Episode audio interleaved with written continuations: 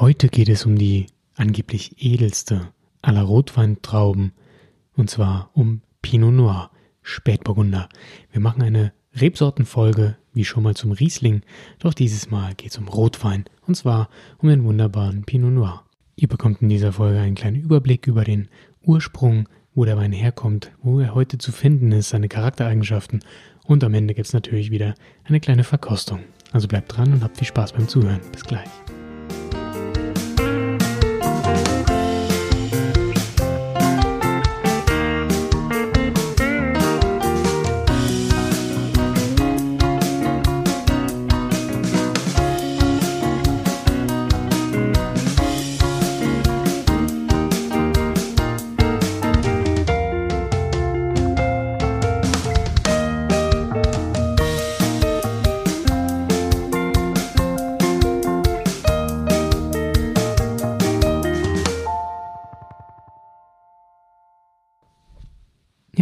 Herzlich willkommen zu einer weiteren Folge des Weinstein Podcasts, zu dieser Rebsortenfolge.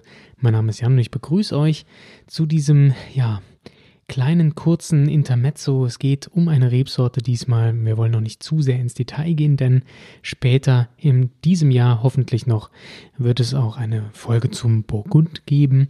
Wir haben ja schon ein paar Folgen zur ja, zur Ahr zum Beispiel gemacht oder zur Pfalz, eben zu anderen deutschen Weinbaugebieten, in denen der Pinot Noir bzw. Spätburgunder auch vorkommt. Und irgendwann geht es dann auch natürlich ins Heartland sozusagen, dort wo die Rebsorte groß gemacht wurde, und zwar ins Burgund. Heute starten wir aber mit einem kleinen Mini-Überblick über die Rebsorte und ihre Ursprünge. Es wird etwa geschätzt, dass die Rebsorte etwa 2000 Jahre alt ist, also schon in der Antike angebaut wurde und ihren Ursprung irgendwo zwischen dem Genfersee und dem Ursprung der Rhone hat. Ähm, von da aus ist die Rebe dann weiter nach Norden gewandert, Richtung Burgund, wo sie dann auch irgendwann landete.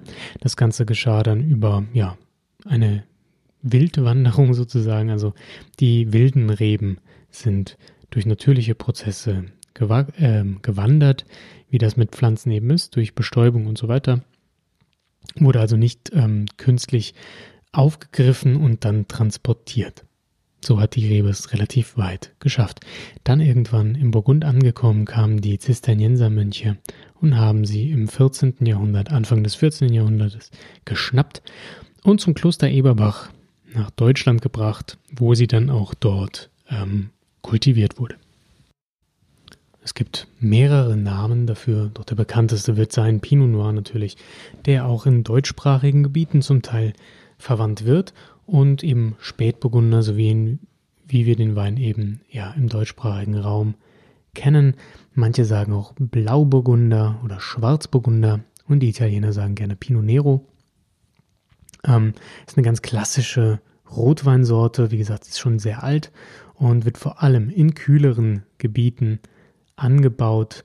Ähm, dabei ist Burgund das wohl traditionellste alte Weltklima, ähm, beziehungsweise die alte Weltregion, die ganz klassisch für Pinot Noir bestimmt ist und eben auch ja das Vorzeigegebiet ist, aber dazu später ein wenig mehr. Die Rebsorte, die Rebe an sich, ist sehr früh austreibend und früh reifend ähm, und hat sehr dünne Schalen. Dadurch ist ähm, ja, Pinot Noir eben nicht besonders hitzebeständig, weshalb sie vor allem in kühleren Gebieten kultiviert wird. Ähm, in Sizilien hätte sie wahrscheinlich äh, schlechtere Karten, genauso wie in manchen heißen Gebieten wie Südafrika, obwohl es da die Höhe dann macht, die ähm, für guten Wein sorgt. Also Hitze an sich ist nicht ihr Freund, dann wird der Wein breit, verliert seine Mineralität, verliert seine Säure, die ihn auch prägt und wird dann eben, ja, nicht mehr so elegant, wie wir den Pinot Noir leider kennen oder Gott sei Dank kennen. Ähm, denn das macht ihn aus und das, ja, lieben viele Leute. Ich finde das auch ziemlich gut. Ja, aufgrund der dünnen Schalen ist es jedoch ziemlich schwierig, viel Farbe und Tannin aus den Beeren rauszubekommen, ohne den Wein wirklich zu vergewaltigen. Insofern bleibt der Wein meist relativ hell und ähm, besticht eben nicht durch sehr hohen Tanningehalt. Was man aber versuchen kann, ist den Wein ähm, ja durch lange Mazeration doch ein bisschen extraktreicher zu bekommen, beziehungsweise die Farbe ein wenig in die Höhe zu treiben. Dort muss man jedoch aufpassen, dass so das feine Säuregerüst nicht durcheinander gerät. Der Wein ist eben sehr markant für seine Säure, beziehungsweise hat eine sehr markante Säure. Ähm, gerade bei einfachen Weinen merkt man das schon. Dann äh, wird oft ein bisschen Eichen, Eichenholz auch genutzt, um die Struktur reinzubringen. Die Weine haben meist mittel, wenig Alkohol, äh, sind oft sehr schlank und äh, meistens eigentlich trocken. Also der wird eigentlich immer sehr trocken ausgebaut. Ja, oft haben es, dass der bei ca. 30 Grad und mehr ähm, gegärt wird, was eben dafür sorgt, dass man doch ein bisschen Farbe und Tannin rausbekommt. Ähm, zu viel Eiche sollte man auch nicht draufhauen, da der Wein eben sehr delikat ist und eigentlich durch seine Komplexität und durch seine Zartheit glänzen soll. Deswegen ähm, mit viel Eiche kann man auch viel kaputt machen. Deswegen wird ja, Pinot Noir eben auch oft in älteren Barrikfässern ausgebaut und wenn er in neuem Barrik gemacht wird, dann meistens nicht besonders lange, vielleicht ein Jahr. Klassische Aromen, die man der Rebe zuordnet, der Traube zuordnet, sind Kirsche, Himbeere ähm, und vielleicht ja leichte Cassis-Noten ab und zu, aber das Ganze ist eigentlich wirklich eine rote Frucht, eher eine helle rote Frucht. Wir finden ja wenig Brombeere oder Pflaume, wenn dann nur, wenn es doch ein relativ warmes Klima ist. Und dann die ganz bekannten, ähm, ja, würzigen Noten, die die Rebe eben ausmachen. Das wären zum Beispiel Nelke, schwarzer Pfeffer. Gerne findet man aber auch Pilznoten, wenn der Wein reifer wird, äh, komplexer wird, dann finden wir solche Sachen wie ein bisschen Wildbret, ein bisschen Leder. Dann geht das Ganze schon in die ja, etwas waldigere, würzigere Richtung. Das ist bei jungen Weinen nicht vorzufinden, bei besonders einfach hergestellten Weinen auch nicht. Doch die Komplexität solcher Pinot Noirs findet sich eben in diesem Aromenspektrum wieder. Pinot Noir eignet sich auch immer sehr gut zum Essen. Ähm, nicht ohne Grund hat man bei vielen Rezepten gern auch mal eine Spätburgundersoße mit dabei.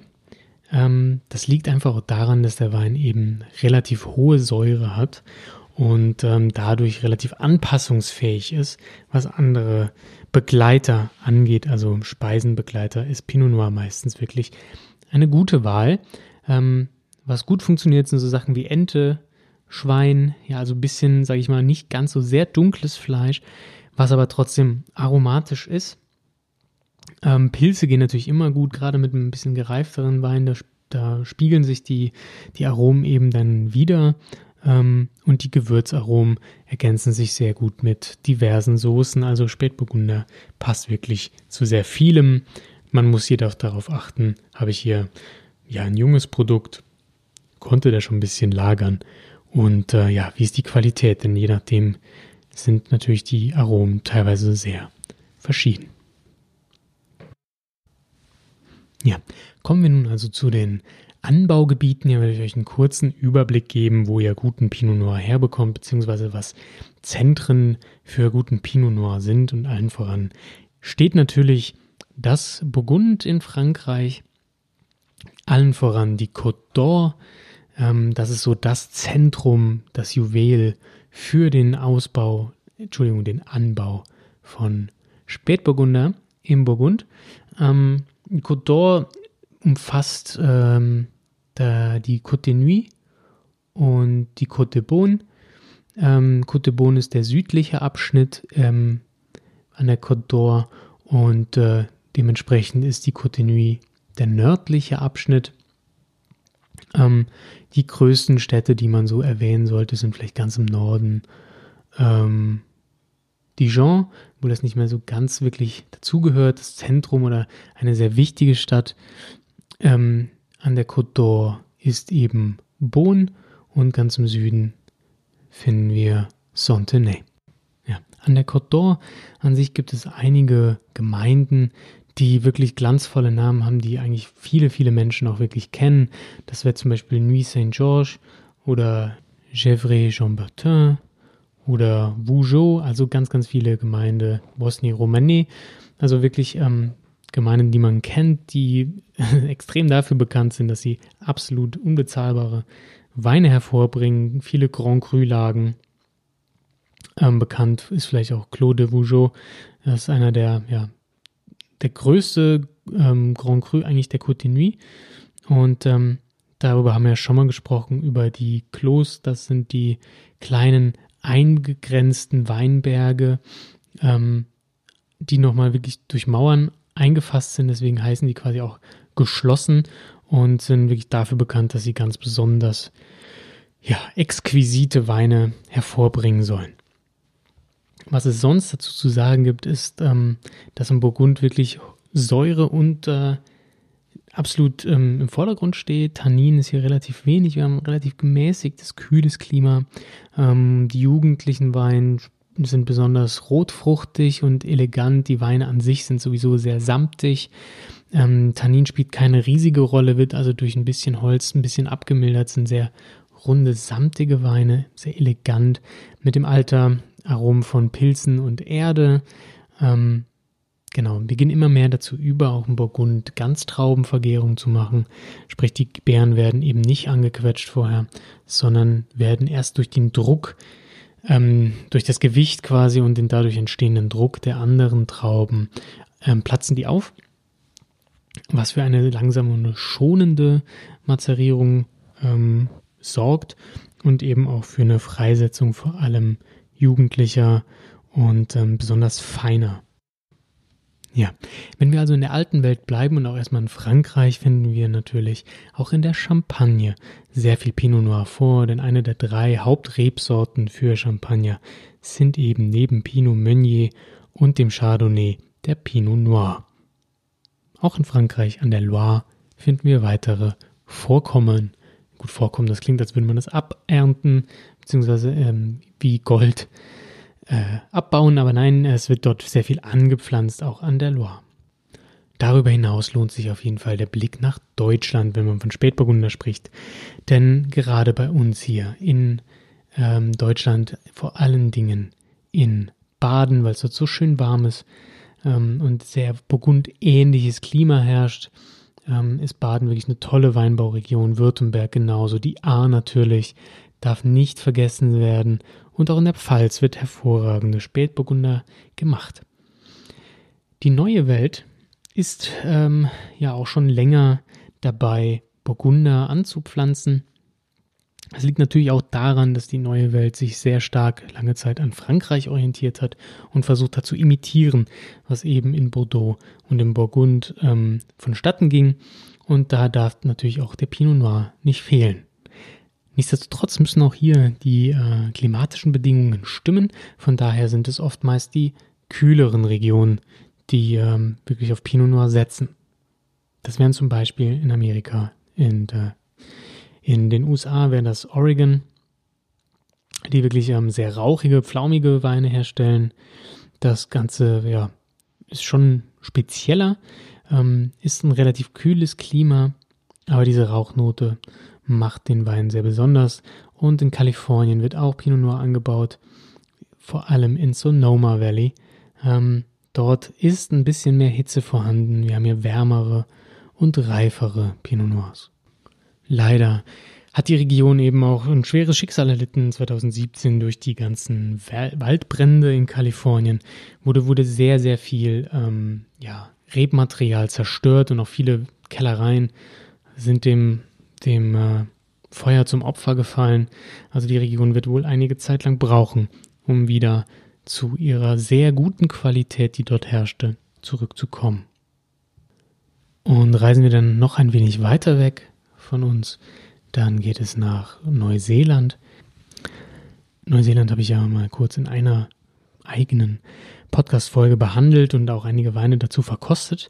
Ähm, das könnt ihr euch gerne nochmal reinziehen, wenn ihr im Podcast einfach ein bisschen weiter zurückschaut, gibt es eine Folge zu Neuseeland.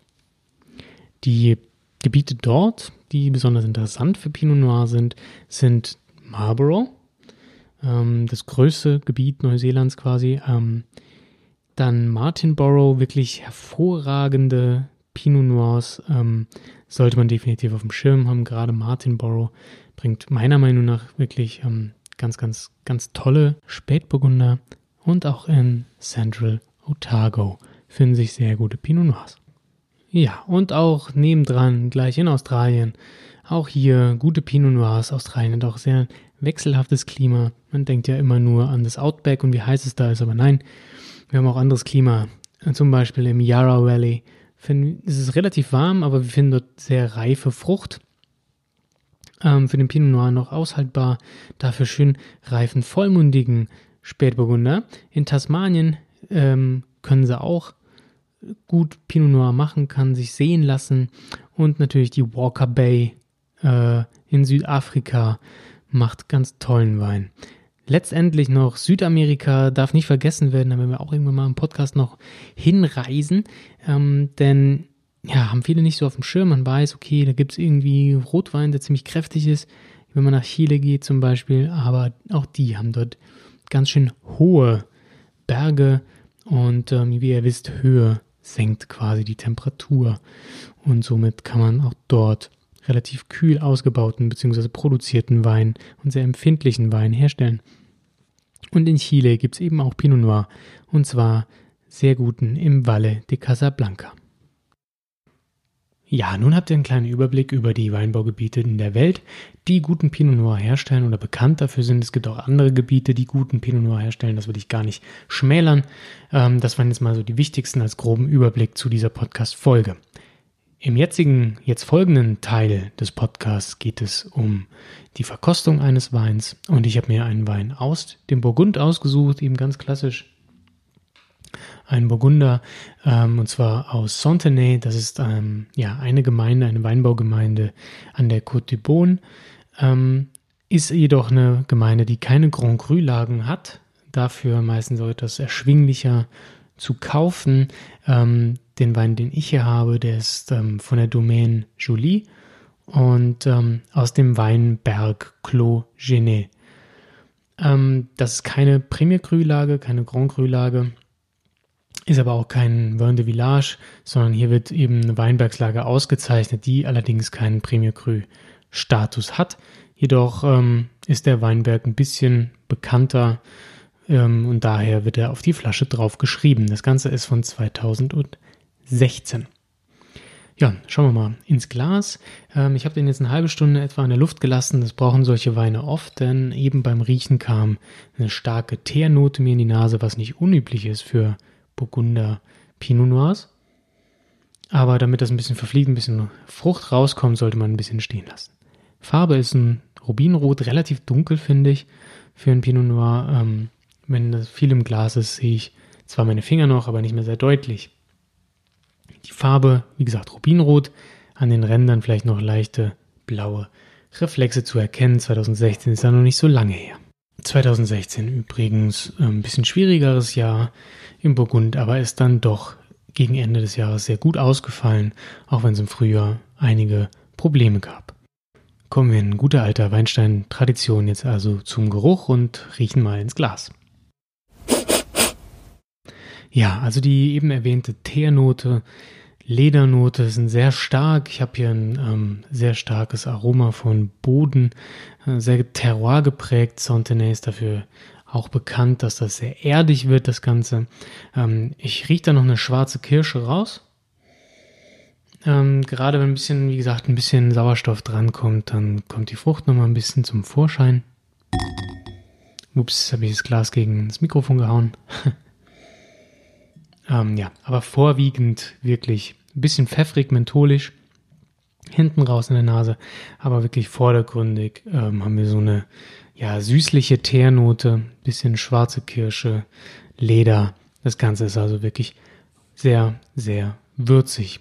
Schauen wir mal, was äh, der am Gaumen kann. Also ich finde solche würzigen Noten eigentlich gar nicht uninteressant.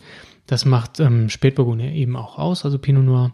Und ähm, von daher finde ich, das riecht jetzt erstmal ganz interessant. Also mal gucken, wie es denn schmeckt. Ja, also was sofort auffällt, ist, dass der Wein sehr trocken ist natürlich. Ähm, aber noch auffälliger ist wirklich die Säure, die noch da ist für einen Rotwein. Für diejenigen, die ähm, wirklich nur, ich sag mal, einfach gestrickteren Rotwein wie Merlot und so weiter trinken, ähm, ja, oder was weiß ich, Tempranillo, ist das vielleicht ein bisschen überraschend. Die Säure ist wirklich prä sehr präsent, ähm, kaum wahrnehmbares Tannin.